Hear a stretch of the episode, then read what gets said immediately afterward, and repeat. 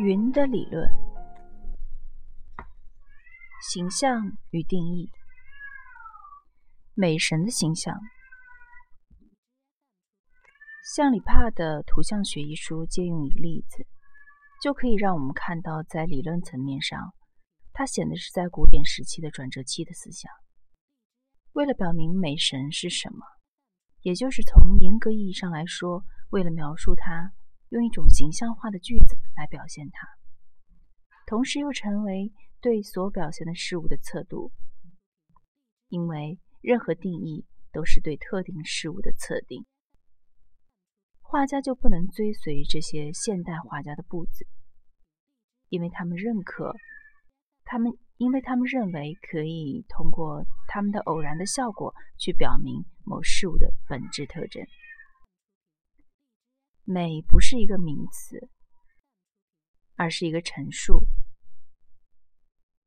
但并不是说明一个美丽而且比例合适的图像就能去适当的表现它。想用一个陌生的事物去去表现另外一个陌生的事物，而且比方说想通过一根蜡烛让人明确的看到太阳，只是一种同语反复。这样的图形。跟所要象征的事物只有一个纯偶然的关联，在这种关系中，相似是不存在的，而相似只是图像的灵魂。那么，一个画家想要运用他的艺术手段，通过绘制一个与他想要表现的东西不同的事物，如何才能达到目的呢？他就是要画出一个图形，这个图形的每个部分。都与他所表所想表现的事物相符的丝丝入扣，同时又依据一个与表现因素的秩序完全相同的秩序，这样这些部分形成一个非常和谐一致的整体，让人不知道更该去欣赏哪一个方面。究竟是两个事物之间完美无缺的比例呢？还是那种把各个部分连续的那么好的画家的眼光，因为观众只需要了解一样东西就够了，因为它是完美、赏心悦目的。他要表现的美神，就是一个以裸女的面目出现，左手握着丁香花，右手握着一个地球和圆规，头一直伸到云层里，而剩下的身体也看不太清楚，因为整个身体。处在一个闪着光芒的光圈之间。按让波多安的翻译，因为看他与画他几乎是一样的难，因为总因为总会被他的光芒刺着眼睛，尽管他不情愿的听资讯女神对他的赞赏，因为他的赞赏词不达意。这两个人的头部却被云彩围绕。在这里有意思的是，我们又看到云彩一起出现。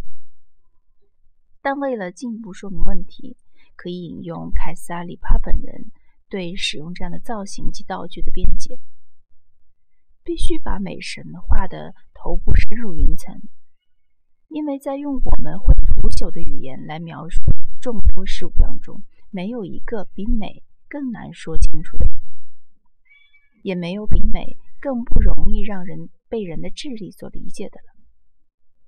美在所有创造出来的事物当中，就是从上帝的脸上射出的光芒。就像柏拉图主义者定义的那样，最初美是与上帝联系在一起的，然后思想开始与好好心跟创造者们交流。从而显得是人们在众多的获得物中所发现的东西，就像一个人在镜子里见到他的脸型后不久就忘记。正如圣雅克在他的《使徒书书传》中所说的，同样的，当我们会在腐朽的事物当中看到美美的时候，我们不可能一直上升到可以看到那个纯粹而明洁的光芒的程度，因为一切的光明。都来自于这个源泉。表现的因素，我们无法看到美神的脸，正如我们无法看到上帝的脸，因为他的脸源于上帝的脸，我们只能穿越云层看到他，就像我们还能在敏感的人那里感受到的一样。里帕提出来的形象也就不能仅仅缩减为一个预言，特别是当我们把它所处外在的那些不触及到本本质性质的道具性的东西拿出来。它是根据与一个定义同行而创建起来的，它是对定义的替换。这种定义是是思想的自然而然的陈述。一个好的辩证学家可以分析每一个部分，而不至于分裂任何一段。所以看起来，但这也只不过是看起来而已。有一部分是骗人的，所以看起来。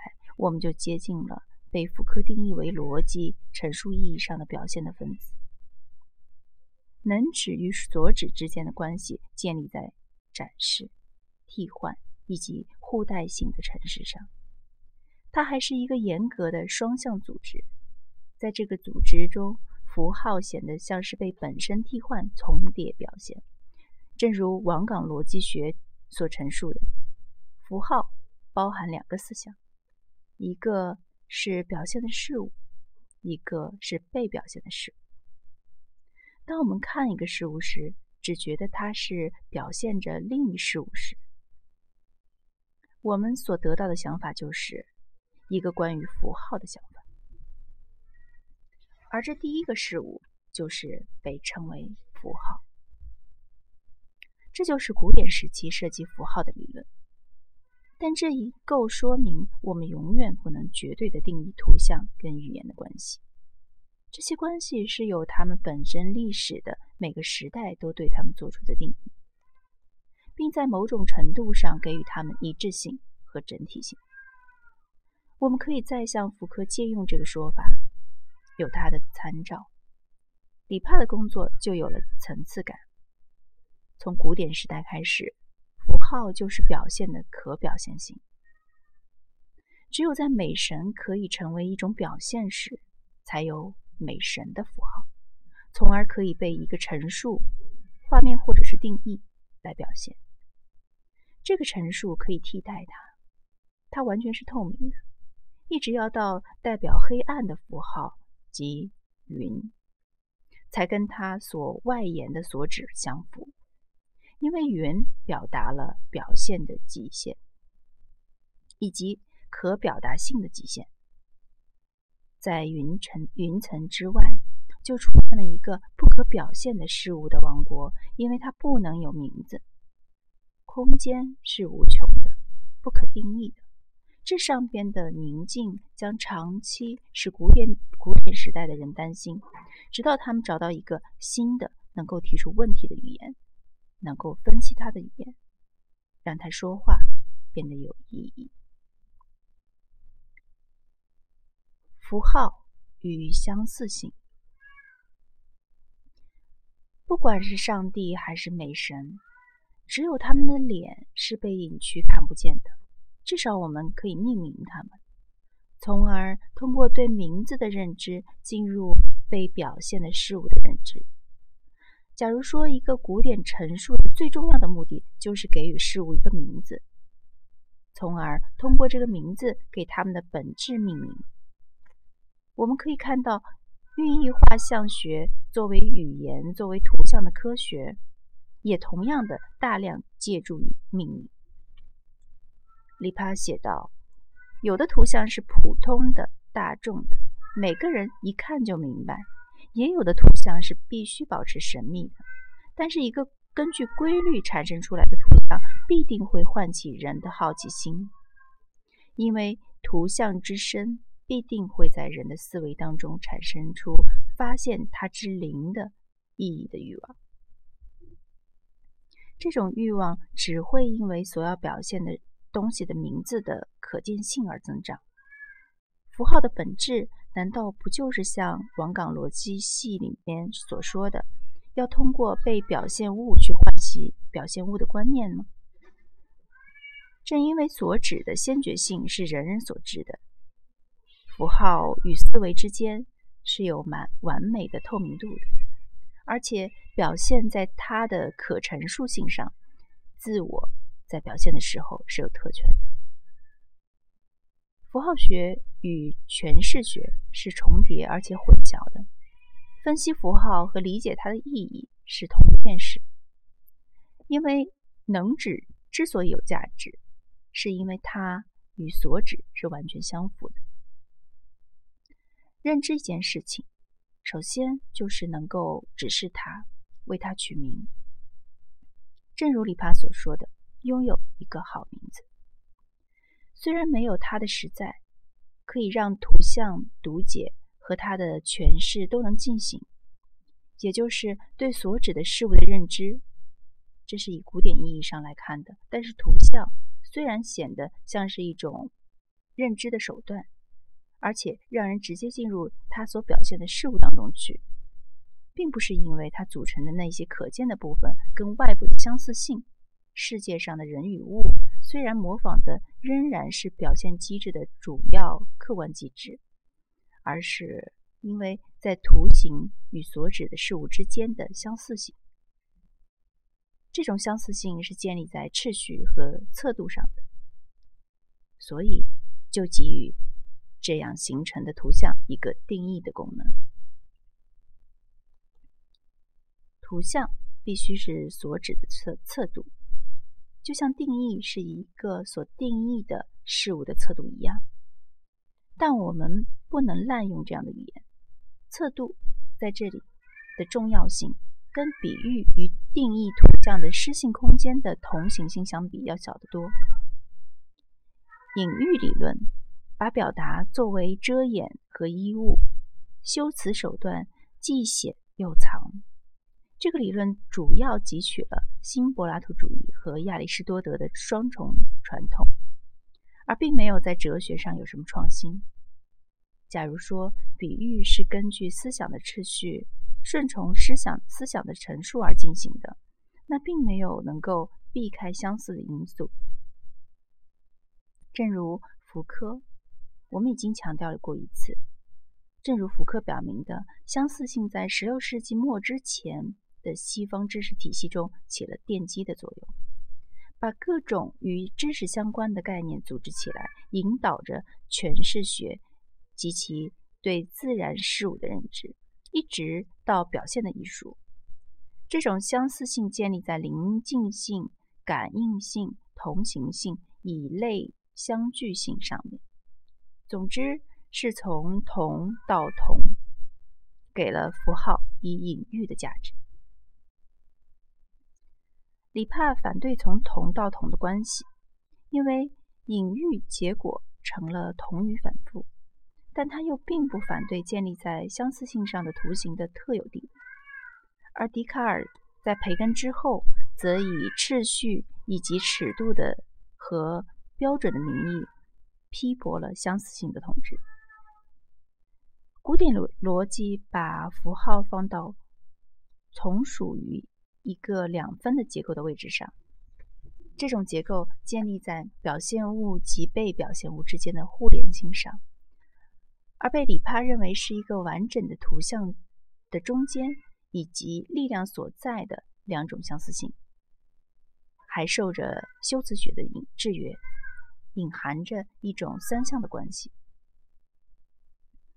第一种相似性要求两个事物相对第三个事物之间是相同的比例关系。为了与力量相似，我们就画出一根固柱子，它承受住了整个的建筑，就像在人身上的那种使它与各种敌对力量相搏斗的力量一样。第二种相似性则在当两个不同的事物合而为一。成为一个不同于他们中任何一个事物时出现。为了表示灵魂的伟大，我们就找到了狮子。这种做法跟同行已经没有太大的关系，但还是把两个不同的想法联系到同一个符号里。这在里帕看来没有第一种好，虽然是更常见的。不管他使用的术语是多么的模棱两可，甚至自相矛盾，还是可以从里帕的文的文章当中看出一个非常明晰的思路。他想建立起一个普通的关于图像的语言科学来。这个想法自然而然的与古代古典时代发展起来的建立起一个普通的语法法则的计划有着或多或少的不谋而合。但里帕的图像学一书，至少在他的理论陈述以及百科全书式的陈述上，是一部从各方面看都极为优秀的著作。没有任何迹象可以让我们认为当时的艺术向象征文学借取了除了主题、题材、肖像学技术之外的东西，也不能说这种文学所追寻的图像表达理论。可以让人看到当时的绘画发展状况。在16世纪的中间阶段，这种文学从历史角度来看，占据着一个矛盾的位置。事实上，假如传统的解释是正确的话，15世纪的艺术制定了客观表现的各个条件和规则，从而超越了中世纪的象征主义规则。下个世纪的象征学家以及其他的寓意画像学家们热衷的事情，证明产生了一种对寓意性的兴趣的再生，对隐喻现象的一种新的热情，而学者们则在当时的绘画艺术中找寻找回声，就好像是应当靠画家还有诗人，诗与画。去完成寓意的功能，去说相似性和类似性的语言，而那个时代在知识方面已经只承认特性以及差异性了。整个的数理学及秩序与测度的科学都是建立在特性及其差异性上面的。然而，李帕所设想的寓意。在他的陈述形式上，并不与15世纪建立起来的绘画秩序相违背。这种秩序一直到古典表现时代依然有效。